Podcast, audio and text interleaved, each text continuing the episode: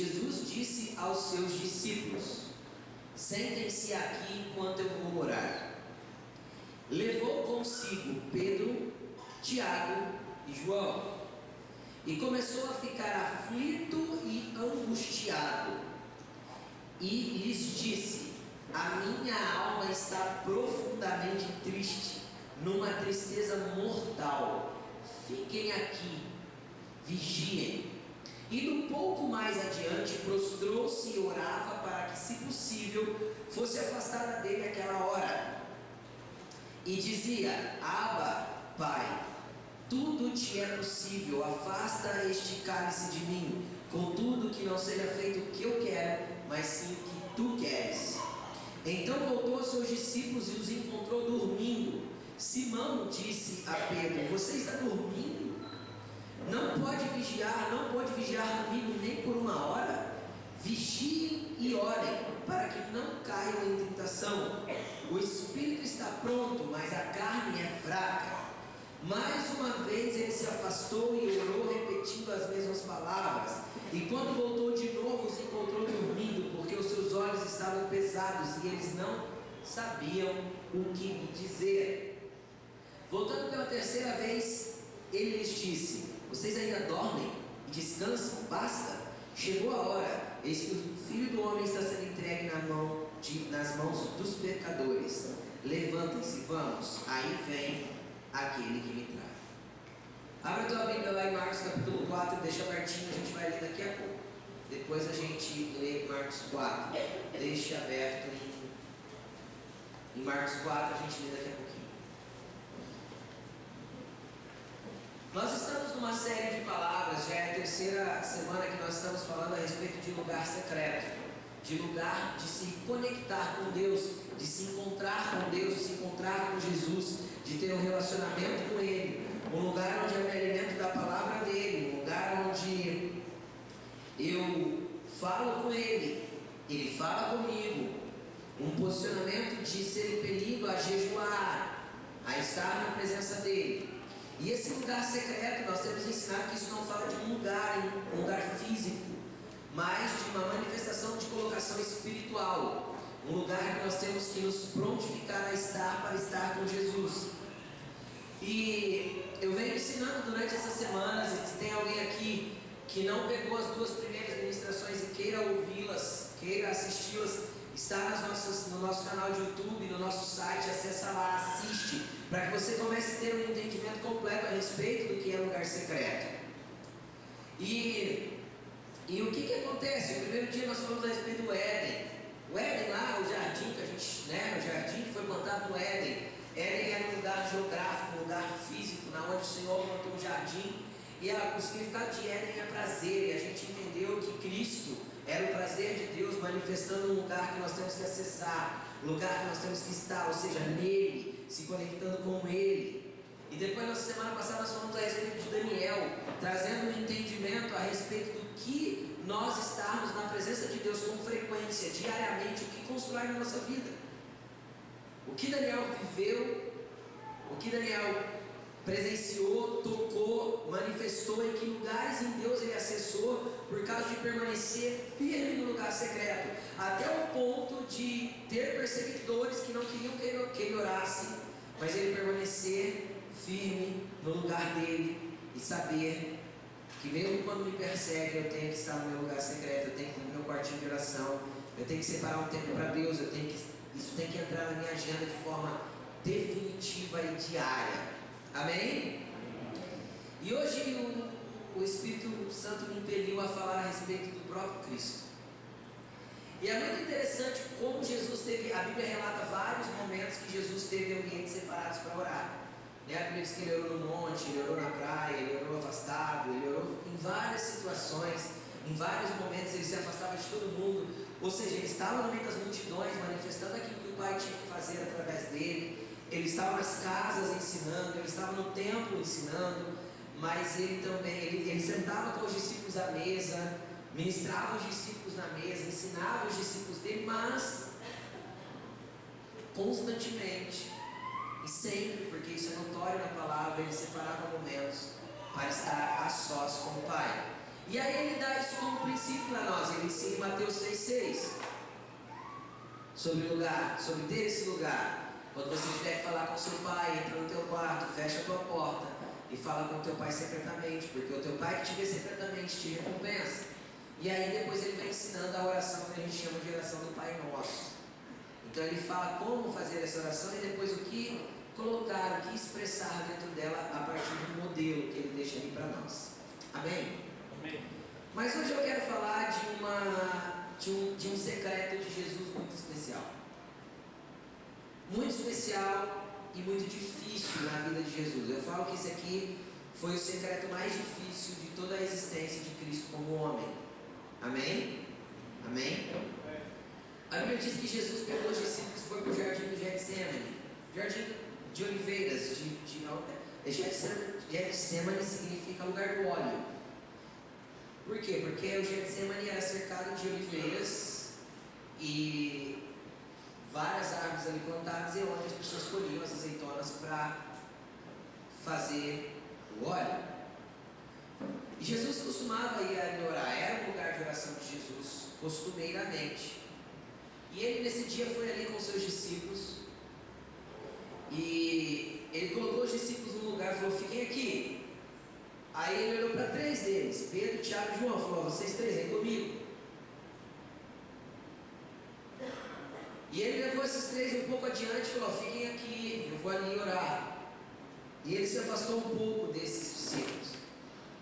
E é notório que ele não se afastou tanto. Por quê? Porque ao menos uma frase dessa oração foi ouvida. Porque senão não estaria relatado. Quem consegue entender o que eu quero dizer?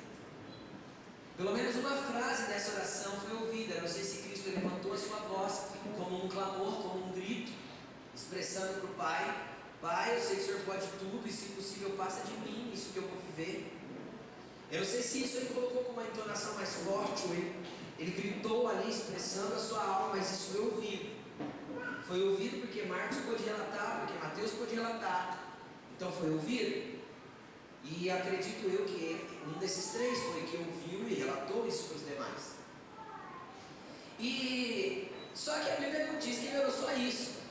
Porque a Bíblia diz que ele voltou, pegou os discípulos dormindo e falou assim: Vocês não conseguem vigiar comigo nem uma hora? Então mostra que Cristo ali orou pelo menos uma hora.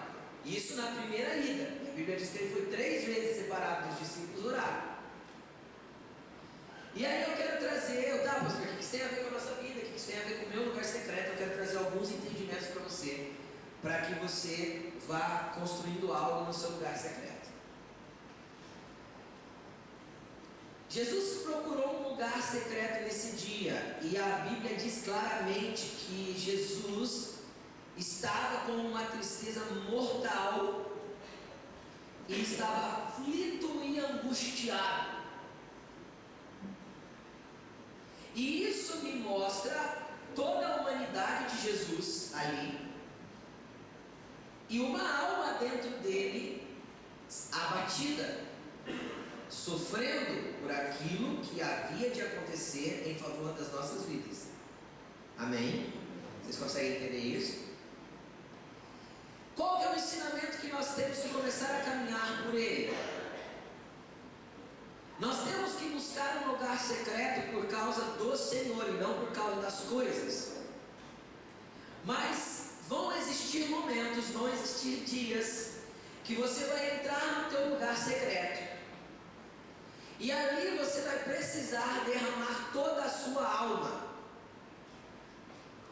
Porque essa oração de Jesus, esse secreto de Jesus em específico, é muito interessante que todas as vezes que Jesus orava, ele, ele descia com ações específicas.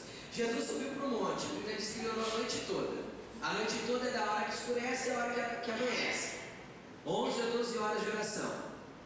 Ele desce e escolhe os 12 discípulos.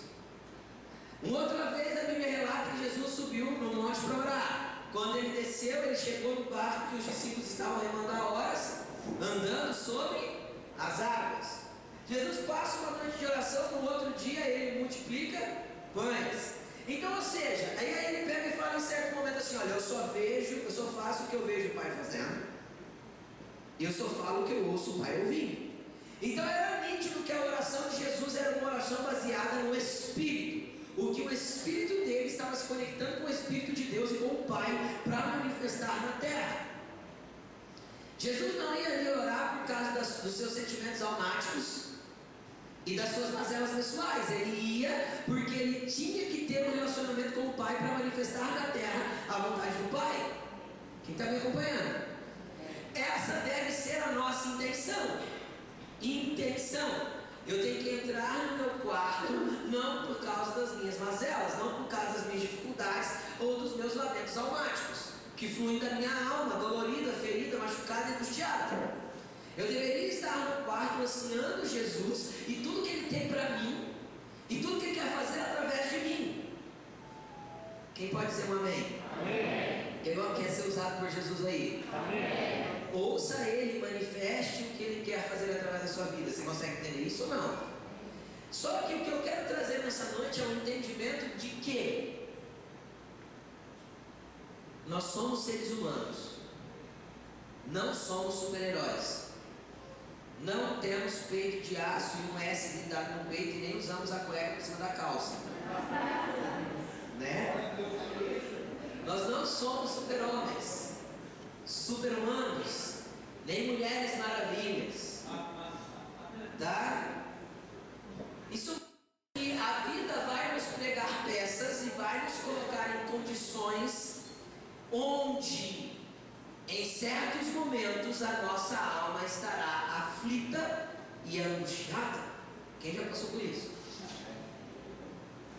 A vida vai nos colocar em situações onde nem tudo estará do jeito que nós gostaríamos que estivesse. E esse secreto de Jesus é muito lindo que ele foi relatado, é muito especial que ele foi mostrado, porque é um dos únicos secretos que que mostra Cristo derramando a sua alma fragelada e aflita diante do Pai. E o que eu aprendo com isso?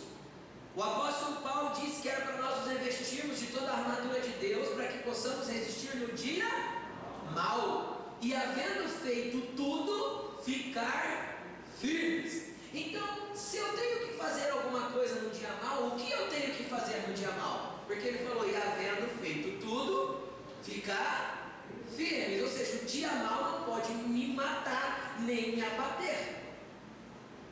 Quem está entendendo o que, o que eu estou falando? Agora, como que eu me revisto das armaduras? E como que eu permaneço firme? O que eu tenho que fazer? O que Paulo quis dizer quando disse, havendo feito tudo? Lugar secreto. A coisa é difícil? A alma está angustiada, a dor está esmagando o peito, vai para o quarto, querido. A alma está gritando, a perda foi muito dolorosa. Pessoas que nós amamos foram arrancadas de nós, a morte bateu na nossa porta. Coisas difíceis aconteceram, a vida nos faz isso? Faz. A vida arranca de nós pessoas que amamos, porque chegou o tempo delas, é tempo de partir, aqui é só um ensaio. Nós vamos viver de verdade na vida eterna com Jesus, amém? E às vezes esse, esse ensaio acaba para alguns, termina para outros, e nós temos que continuar. Nós temos que continuar caminhando com Jesus e querendo Ele, entendendo que Ele é dono e Senhor de todas as coisas. Entendendo? Como Jó falou, o Senhor Deus deu, o Senhor Deus tomou, louvado seja o nome do Senhor. Tudo pertence a Ele, é dele, embora isso esmague muitas vezes a nossa alma por dentro. Embora isso nos deixe flagelados até o ponto de acharmos que não vamos conseguir viver mais. Isso era o que Cristo estava sentindo. Minha alma se angustia até a morte. E aí eu vejo que Cristo não ficou nesse momento. O posicionamento dele foi ir para o um lugar de oração. Vocês conseguem entender? Foi lá derramar a sua alma diante do Pai. Porque o que, que acontece normalmente com esses, com, nesses momentos? Satanás muitas vezes consegue distorcer o nosso entendimento e fazer com que nós coloquemos a culpa em Deus.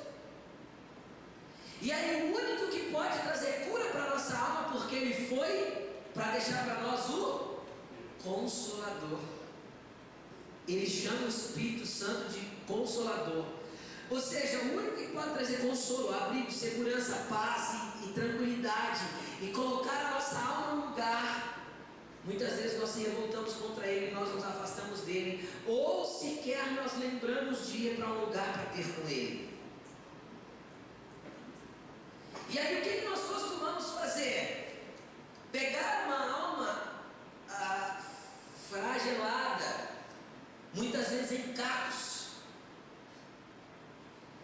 e derramar sobre pessoas que não têm condição nenhuma de ajudar-nos a juntar esses cacos. Tem pessoas que podem nos ajudar, mas a maioria delas não. Quem consegue entender o que eu estou falando?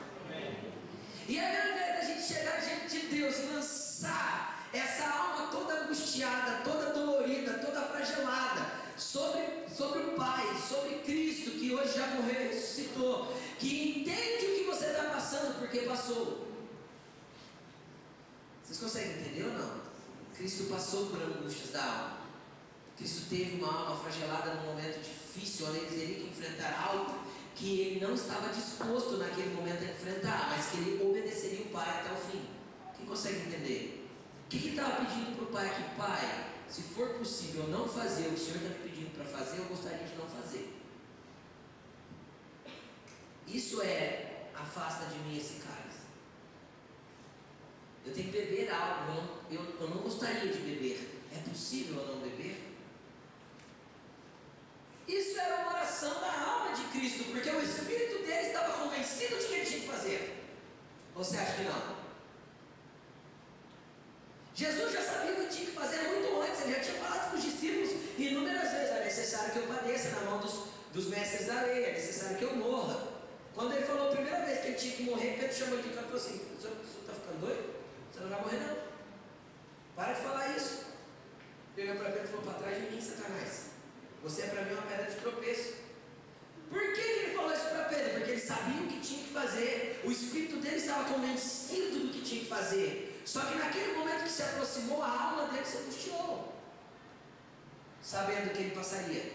Então essa foi uma oração totalmente de emoção e sentimento e razão de Cristo.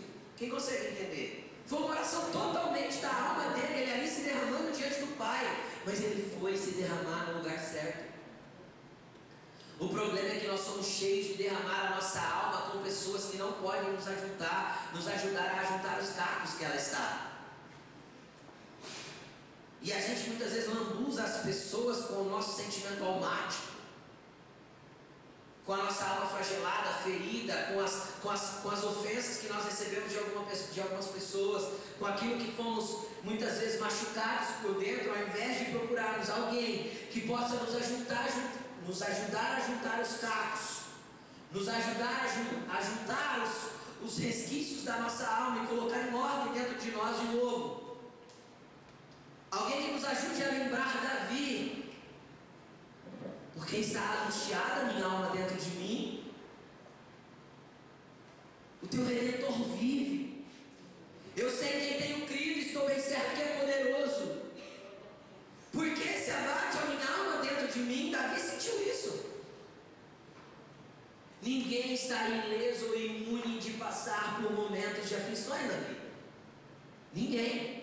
Só que existe um lugar separado e reservado onde nós podemos lançar a nossa alma em pedaços e ela pode ser reconstruída pelo Pai de novo. Você consegue entender? Onde ela pode ser ajuntada e colocada em ordem de novo dentro de nós. Até o ponto que o nosso espírito controle todo o ambiente e nos dê direção daquilo que temos que fazer. E não a, a, as nossas emoções e as nossas razões que muitas vezes nós achamos que temos. Quantas coisas nos movimentaram para lugares errados e nós pensando que tínhamos razão? Quantas coisas nos levaram a uma morte ainda maior do que aquilo que estávamos vivendo e a gente pensando que tinha razão? Querido, não é a tua. O que, é a tua alma? A tua alma é o centro da sua razão e emoção. E o teu espírito é aquilo que te conecta com Deus. Então, querido, ande, caminhe viva em espírito. O que, que Jesus falou? A carne é mas o Espírito está? É o Espírito que tem que ser fortalecido no secreto para que a tua alma não venha dominar mais as suas atitudes. Por isso Salomão disse: de tudo que você tem que guardar, guarda o teu coração, querido. O coração é, é centro de emoções.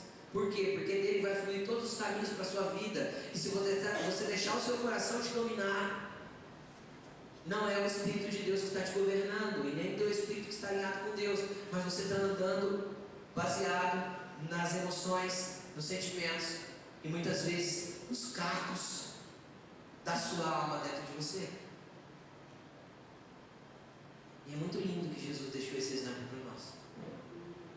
Para mostrar que, humanamente, todos passam por momentos de, de aflição na vida, de dor, de angústia. Aí o interessante é o seguinte: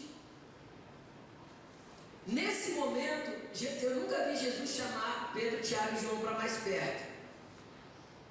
Houve duas ocasiões, uma antes dessa, quando ele foi transfigurado, que a gente chama do Monte da Transfiguração, e ele viu Moisés e Elias. E outra aqui, é os dois lugares que a Bíblia relata que os três foram chamados à parte. O que, que eu penso que Jesus estava ensinando para esses três que seriam os pilares da igreja? Porque o próprio apóstolo Paulo disse: Cheguei lá e vi Tiago, Pedro e João, considerados colunas da igreja. E eram. Cristo estabeleceu eles para serem os, os, os, a sustentação inicial daquela igreja que estava nascendo a partir deles. Amém? Estão entendendo? Então o que, que Cristo estava ensinando para esses três homens? Tem um lugar secreto. Vem, deixa eu mostrar para vocês como faz. Vem orar comigo.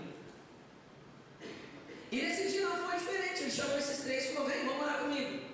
Deixou os outros nove no lugar. Falou: Ó, vocês três vêm para mais perto. Fiquem aqui, eu vou logo ali. E Jesus pediu para eles fazerem o quê? Vigiem comigo. O interessante é que Jesus não falou, orem por mim. Falou? Não. Vigiem comigo. Sabe o que eu acho interessante? No Getsemane foi onde começou a maior guerra que o mundo espiritual já presenciou na história. Foi essa, essa guerra aqui. A guerra do processo de morte e ressurreição de Cristo. O mundo espiritual inteirinho começou a se movimentar porque Cristo iria morrer e ressuscitar. O ambiente espiritual já era diferente Cristo já estava percebendo tudo isso. Quem está entendendo? Até porque logo em seguida disso ele foi entregue para ir para o processo de crucificação. Em seguida dessa oração ele é preso. Em seguida, vocês estão me entendendo ou não? O que, que esses discípulos, qual foi a intenção de Jesus? Estejam atentos para que vocês observem o que o mundo espiritual está se movendo nesse momento. Vigiem, estejam alertas. O que é um vigia? O que é um vigia? Um cara que está em pé com uma arma na mão e com os olhos abertos e atento a toda e qualquer movimentação. Não é isso um vigia? Um vigia está pronto para qualquer, para qualquer contra-ataque na hora. Quem está entendendo? O vigia está pronto para reagir a qualquer ataque. O vigia está com a sua arma pronta para usar. Quem está entendendo o que eu estou falando? E ele está em cima do muro olhando qualquer movimento em qualquer árvore ou em qualquer coisa, ele vai ficar de prontidão. E o vigia não pode estar em estado de sonolência. O que Jesus queria que esses homens entendessem naquele ambiente de relacionamento? A movimentação espiritual que estava começando a acontecer nesse momento. Eu falo que existiram existiram-se já duas grandes movimentações espirituais de coisas assim absurdas e uma terceira ainda vai acontecer. A primeira foi quando Satanás destituído da, da, do seu ambiente celestial. A segunda foi na morte e na ressurreição de Cristo. E a terceira vai ser quando ele descer do alto seguido por miríades e miríades de anjos para tomar posse do seu governo sobre a terra. Amém? São três grandes batalhas, duas já foram. E uma estava começando ali, aqueles homens, ao invés de estarem posicionados para entender o que estava acontecendo no mundo espiritual, eles dormiram. E eu entendo que esse sono não fala de um sono natural, um sono físico. Fala de um sono espiritual, de uma dormência espiritual que eles entraram nesse momento e não conseguiram entender o que estava acontecendo. Porque estava acontecendo muita coisa. Para Jesus já estar angustiado desse jeito, eu acredito que ele já começava a sentir o peso do pecado sobre ele. Para Jesus estar com todo esse sentimento, eu acredito que ele já começava a sentir um ambiente de morte e de trevas o cercando. E por que Jesus sentia e os três que estavam ali, alguns metros deles, não?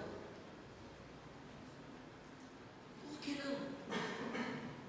Porque muitas vezes você vem para um ambiente carregado da glória de Deus e você parece uma estátua gelada que não acontece nada. Porque tem vezes que você vai em lugares que todo mundo está cheio do Espírito e a glória de Deus está descendo. E você parece uma estátua e uma pedra de gelo, um iceberg. Um é tocado de um lado, você fala, nossa. O outro fala, uau. Mas você fala, e eu, Jesus? Cadê o Senhor? Quantas e quantas vezes nós somos inseridos nesses ambientes poderosos e a gente não tem sensibilidade nenhuma do que está acontecendo? Nenhuma. Aí às vezes você sai daquele congresso, ou da, você fala, comenta com o outro, nossa, foi top, foi bênção. Né? Aí um terceiro olha e fala assim, foi? Porque não sentiu nada, não viu nada, nada se movimentou. Eu e a Lenda tivemos muitas experiências de chegar em alguns lugares e entender toda a movimentação daquilo que estava acontecendo ali, do que Deus estava fazendo. Porque algo estava acontecendo. Porque o portal celestial estava aberto sobre aquele lugar, porque coisas estavam se movimentando. Porque Deus estava fazendo coisas na vida de pessoas, liberando ativações, liberando graça, mas aí a gente vê, e é muito nítido, que muitas pessoas estão ali em um estado de dormência, estagnados igual esses discípulos. Cristo está ali derramando a sua alma, precisando de alguém que se posicionasse como vigia. Senhor, nós estamos entendendo o que está acontecendo contigo. Tanto era o estado de dormência que quando em seguida, quando os homens vêm prender Jesus, Pedro faz o quê? Arranca a espada e corta a orelha de Malco. Para quê? Não era isso. Pedro não estava entendendo nada, estava num estado de dormência completo daquilo que o pai estava fazendo. Esse sono não fala de um sono natural, fala de um estado de dormência espiritual. Agora, por que isso acontecia? Primeiro, porque esses homens lhes faltava secreto. Segunda coisa, Jesus falou assim para eles: hora que Jesus chega, Preste atenção aqui, isso aqui, preste atenção, isso aqui você deve anotar, marcar, registrar, gravar, memorizar, fazer o que você quiser. Preste atenção, porque isso aqui é uma chave. O que eu vou liberar agora é uma chave para mudar o ambiente da tua vida espiritual.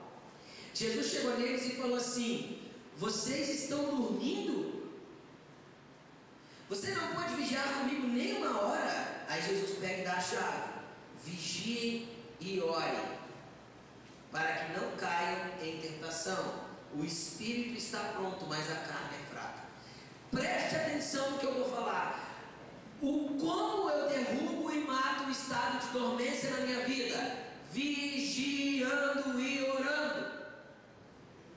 O problema é que tem gente que entra para um lugar secreto para orar em estado de dormência. E parece que nada acontece lá é só um rito religioso que eu cumpro por obrigação. Você não tem que estar lá por obrigação, você não tem que estar lá por religião, você tem que estar lá porque você ama Jesus. Se um dia ou outro você precisar estar lá para derramar a sua alma, Deus não vai se incomodar com isso. Derrame diante dele. Quem está entendendo o que eu estou falando? Mas o que, que é importante da vigilância? Porque você tem 4, 24 horas por dia para viver. Você pode orar meia hora, 20 minutos, uma hora, e as outras 23? As outras 23 você esquece que Cristo existe. Você não, não permanece em estado de vigilância. Paulo disse assim: orai sem cessar. É possível? É. Você não precisa abrir sua boca para orar, você pode estar falando em espírito com o Senhor na sua mente. E isso é uma extensão do lugar secreto. Isso é uma continuidade do lugar secreto. O problema é que a gente às vezes entra no quarto hora, meia hora, mas sai de lá pior que entrou.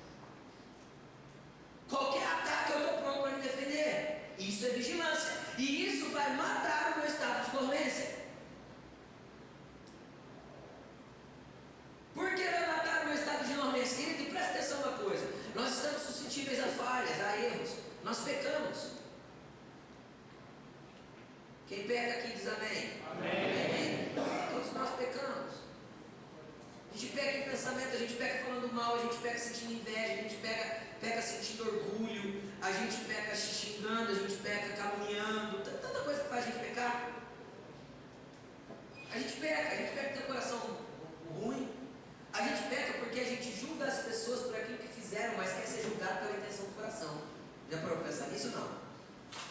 A gente julga as pessoas pelo que elas fizeram. E a gente, a gente, cria uma concepção do que a gente pensa que motivou ela.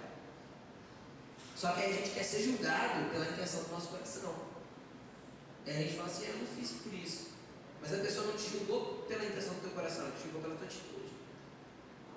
Isso é natural no ser humano. Nós, todos nós fazemos assim. Todos nós fazemos assim. E Jesus manda a gente ter um coração puro. E o coração puro é tentar enxergar como o coração dele enxerga as pessoas, e não como nós. E eita, coisa difícil de viver. E às vezes a gente pega porque a gente inventou uma intenção do coração da pessoa. A gente inventou. É, eu sei por que ele está fazendo isso. Como sabe, cara? Só Deus conhece o coração da pessoa. Como que você sabe? Às vezes a intenção do coração da pessoa não tinha nada a ver. Só que você imaginou uma coisa e aí você julgou ela. E às vezes você julga, condena e já dá o veredito e já põe ela em condenação, já aplica a pena. Isso é pecado? É claro que é pecado.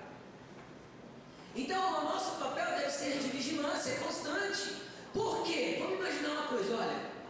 Vamos imaginar que você consiga acordar de manhã dando graças, levantar da cama e falar bom dia Espírito Santo, bom dia Senhor Jesus, e caminhar com Ele em vigilância o dia todo, e você chegar lá no final da sua noite e você vai para o seu lugarzinho secreto. Já imagina você entrando no seu lugar secreto sem ter que pedir perdão de nada, porque você se manteve em vigilância. Que nível vai ser esse secreto teu? Vai ser igual aquele que você precisa passar 15 minutos contando pecado por pecado para Jesus, pedindo perdão, se arrependendo, voltando atrás, tendo que. Jesus, ah, Jesus, eu pequei contra fulano, mandando WhatsApp para fulano falando, oh, me perdoa, cara, falei com você hoje. Você perde meia hora do teu secreto só para pôr as coisas em ordem. Para poder ter um contato com Jesus. Meia hora. Isso quando você não está tão dormente, tão dormente, que você nem lembra de confessar o teu pecado. Entra lá, fala, fala, fala, fala, fala, fala e sai de lá. Vou te contar uma coisa. Papai te ouviu, mas não pode te responder. Por que não pode responder? Porque se você não perdoou as pessoas e não foi perdoado, não tem perdão sobre a sua vida. Isso está escrito, Jesus ensinou. Mateus 6, capítulo 3, versículo 13 e 14. Então a vigilância vai matar a dormência e vai me levar para outro ambiente no secreto. Outro ambiente. Porque eu vou entrar lá para me relacionar com o papai que já andou comigo o dia todo. Você consegue entender a diferença? Eu vou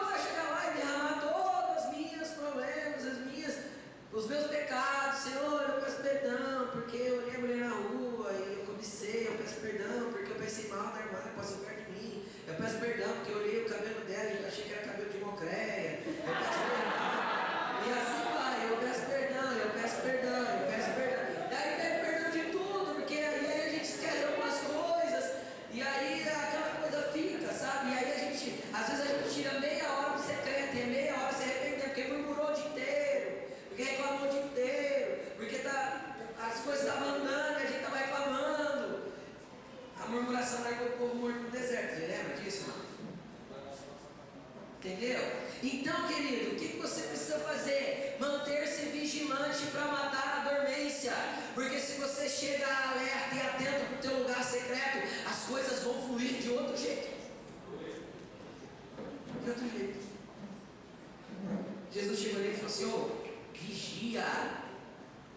Vigia, o teu espírito está pronto para se conectar com Deus, mas a tua carne está te matando.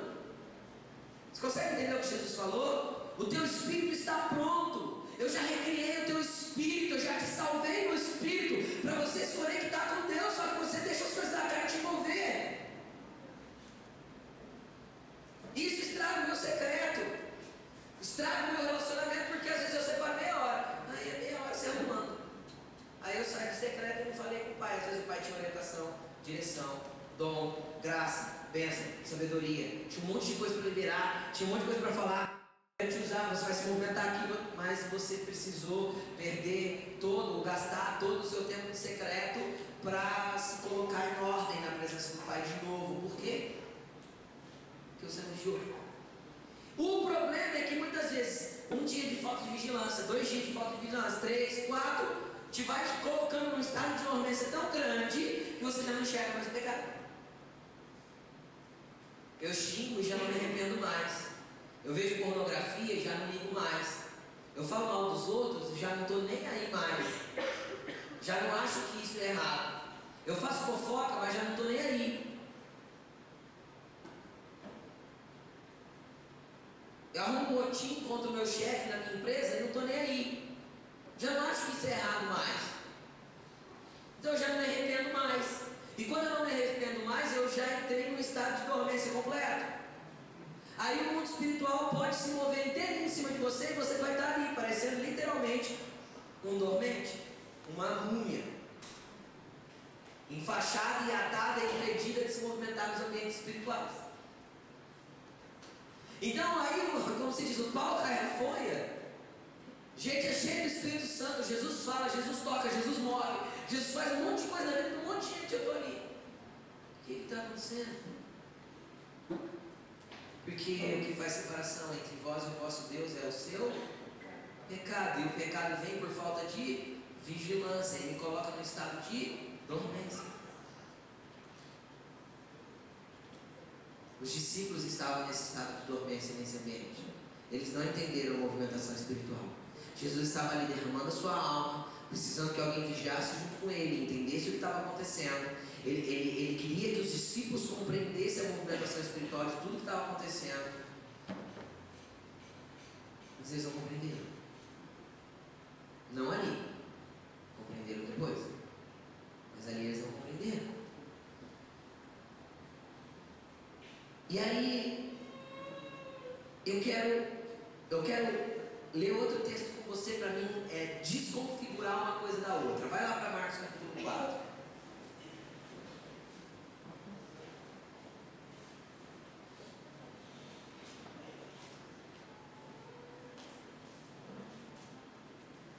Versículo 35.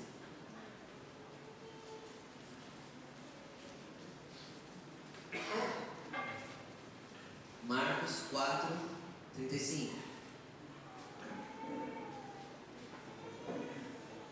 Todos acharam?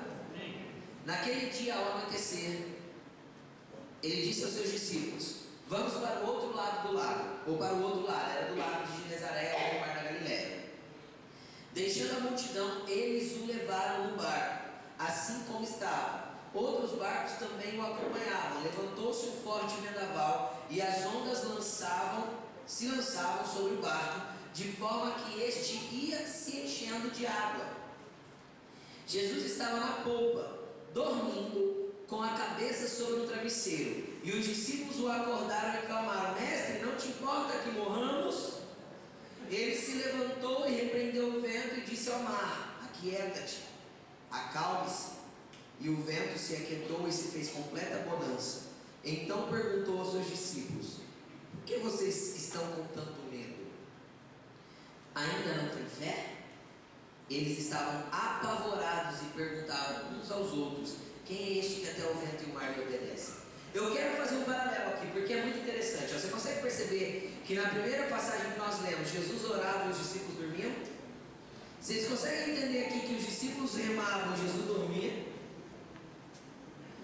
É uma situação inversa, vocês conseguem entender isso? Por que eu quero criar esse paralelo? Porque eu quero trazer dois tipos de coisas para você. Existem momentos que a vida nos afligem e abatem a nossa alma, e a nossa alma se angustia. É errado entrar lá no secreto e derramar tudo diante do Senhor? Não, derrame sobre ele mesmo. Se tem alguém que pode te ajudar a juntar esses cacos, esses cacos, vem esse derrame também. Essa pessoa pode te orientar como juntar aí esses, esses, fra esses fragmentos de alma aí e colocar tudo em ordem dentro de você de novo. Às vezes as pessoas vão orar por você. Não escolha qualquer pessoa, porque às vezes você só vai esclamuzar ela de um monte de alma que ela não vai saber o que fazer com isso. Você consegue entender o que eu estou falando? Amém? Vocês conseguem entender? Procure alguém que realmente possa te dar conselhos sábios e que vão colocar tudo dentro de você em ordem. Ajudar, ajudar você em orientação para que Deus coloque tudo dentro de você em ordem. Amém? Só que aqui é um ambiente totalmente diferente. Aqui eles tinham uma palavra de Jesus, vão para o outro lado, e eles começam a remar. Jesus estava dentro do barco e remava. E veio uma grande tempestade, e Jesus dormia. E o vento era contrário, Jesus dormia. E as ondas já estavam entrando dentro do barco. E Jesus dormia. Num travesseirinho confortável, sossegado. O que que isso nos mostra? Jesus era uma pessoa de secreto? Era. Jesus era uma pessoa que se relacionava com o Pai? Era. Era uma pessoa que estava ali todo dia falando com o Pai? Sim. Querido, entenda uma coisa. Uma coisa são situações da vida que fogem totalmente ao nosso controle e que nos entristecem muito, porque a situação realmente é, é de perca, de dor. Estão me acompanhando? Mas nos vendavais da vida, querido, você não precisa deixar a tua alma entrar nesse ambiente. Você precisa encontrar um lugar seguro em Deus, mesmo nos pequenos vendavais da vida, porque eu nunca vi uma tempestade durar mais que uma hora e meia, duas horas. Você entendeu o que eu estou falando? Que tempestade que dura uma noite inteira de vento e vendaval e não dura, é de uma hora e meia, duas horas. Pode ser devastador? Pode. Pode ter consequências difíceis? Pode. Quem está entendendo o que eu estou falando? Leve isso para a tua vida. Só que passa. O problema é quando qualquer ventinho vem, qualquer sopro de empina-pipa vem contra a tua vida, e você já está entrando desespero. A tua alma já está angustiada, você já está Isso também é falta de secreto. Isso também é falta de secreto, é falta de entender o Deus que você serve. Se isso acontece consequentemente na tua vida, é porque você ainda não entendeu o tamanho do Pai que você tem. Os discípulos aqui não tinham entendimento nenhum, era o comecinho do ministério de Jesus. Jesus tinha acabado de chamá-los. Só que Jesus tinha um entendimento. Então a tempestade estava batendo forte, está fazendo o que mesmo? Descansando, querido. E é necessário você encontrar um lugar de descanso em Jesus. Você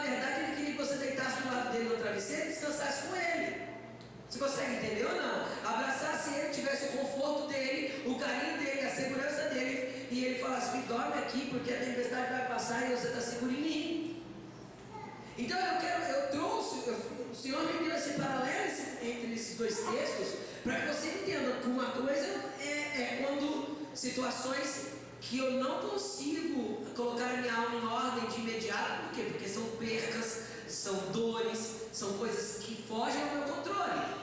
Vocês conseguem entender o que eu estou falando? Isso há alguns dias para minha alma se aquietar e voltar para o lugar. Mas existem situações da vida comum do dia a dia, um apertinho aqui, uma falta de dinheiro ali, ai, deu uma batidinha no carro, ai, eu perdi o celular, ai, ai, e aí eu fico, calma, oh, oh. segura, cara, segura, você tem um Deus poderoso. Vai pro secreto. Você consegue entender? Vai pro quartinho, a segurança está nele. Entendeu? A segurança está no travesseiro de Jesus. Não está no remo do discípulo. Você consegue entender isso? Não. O lugar de segurança está nele. Para onde eu vou? Para o meu Éden. o meu lugarzinho secreto particular. Eu vou lá em Jesus e falo, Jesus. E você vai entender que isso não tem significado nenhum diante da grandeza de quem ele é.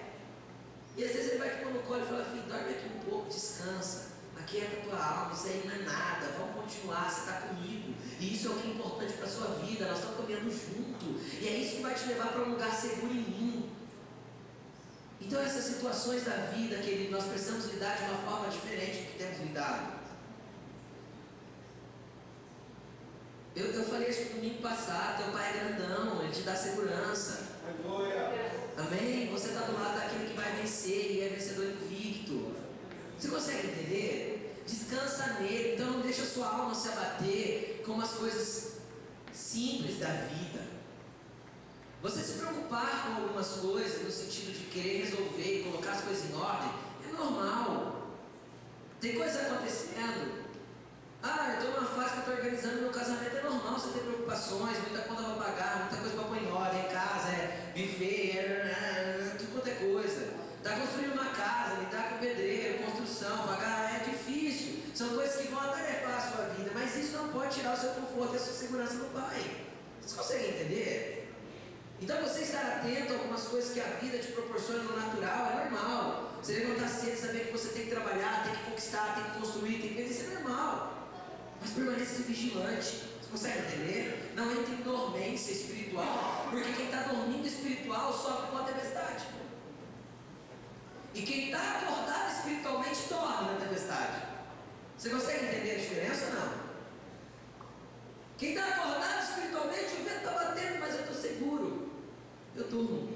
É igual aquela chuva na madrugada que você acorda e fala, ai que delícia, Jesus. Vira de lado e dorme mais gostoso ainda. Quem, quem, não é verdade?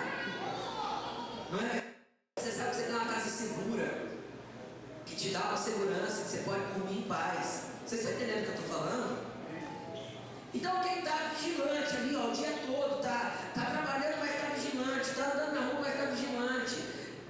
O estado de dormência vai embora. Então, na hora que o ventinho vem, que a tempestade sobra, que você pode dormir tranquilo, deitar e descansar. Por quê? Porque eu sei quem é o guarda de Israel, eu sei quem eu estou seguro, eu sei que não tosqueneja aquele que vigia a minha vida, eu sei que os anjos do Senhor estão acampados ao meu redor, e a ele, a eles é dado ordem ao meu respeito. Você consegue entender? Mas a falta de vigilância te coloca no estado de dormência atrapalha o teu secreto e a tua vigilância te coloca num estado de tranquilidade e paz de espírito. Paz de espírito, alma no lugar. E quando ela tentar se desorganizar, você vai olhar e falar assim: Ah, minha alma, porque você está inquieta dentro de mim? Volta para o lugar, porque o teu Deus é o teu redentor, ele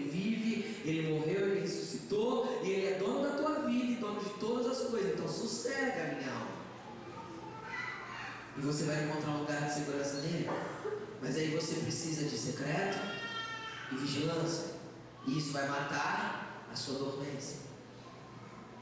Amém? Amém. Então coloque-se de pé.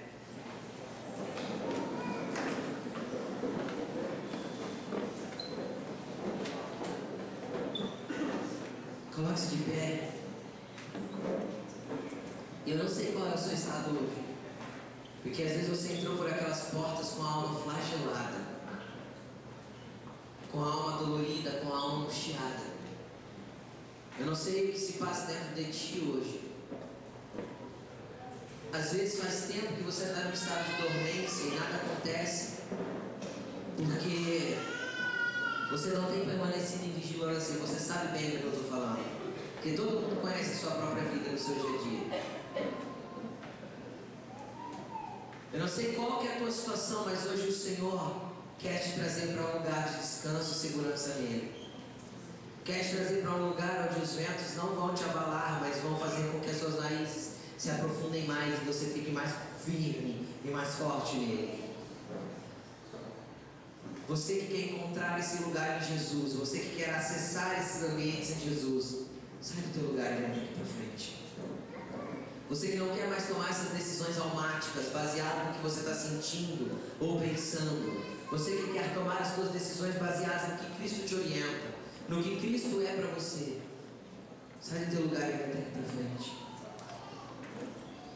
Vem bem para frente para que caiba todos, porque eu sei que o Senhor tem grandes coisas para fazer nessa noite. Você que quer viver uma vida de secreto e vigilante. Você que quer falar com o Senhor, Senhor, eu quero permanecer fiel a Ti, guardado em Ti, seguro em Ti.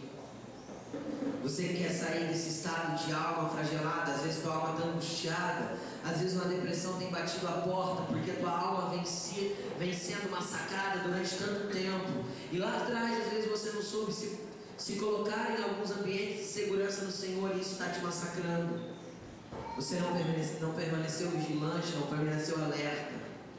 Hoje o Senhor quer restaurar os seus olhos atentos e as suas mãos firmes de um vigia. Hoje o Senhor quer restaurar a tua alma e construir, reconstruir um entendimento seguro dentro do teu coração. Vai falando com o Senhor, Ele está neste lugar. Desconecte-se de mim, porque não sou eu que posso fazer algo por você nessa noite, mas o Espírito Santo de Deus que está aqui. Vai falando com o Senhor, Ele está neste lugar. E se você ficou no seu lugar, e você é uma dessas pessoas que se desespera por qualquer coisa. Ou que toma decisões ridículas por qualquer situação que a vida te promove. Porque tudo está baseado na tua alma. Peça cura para o Senhor. Peça entendimento para Ele. Peça paz do Espírito. Deixe-nos a minha paz, a minha paz eu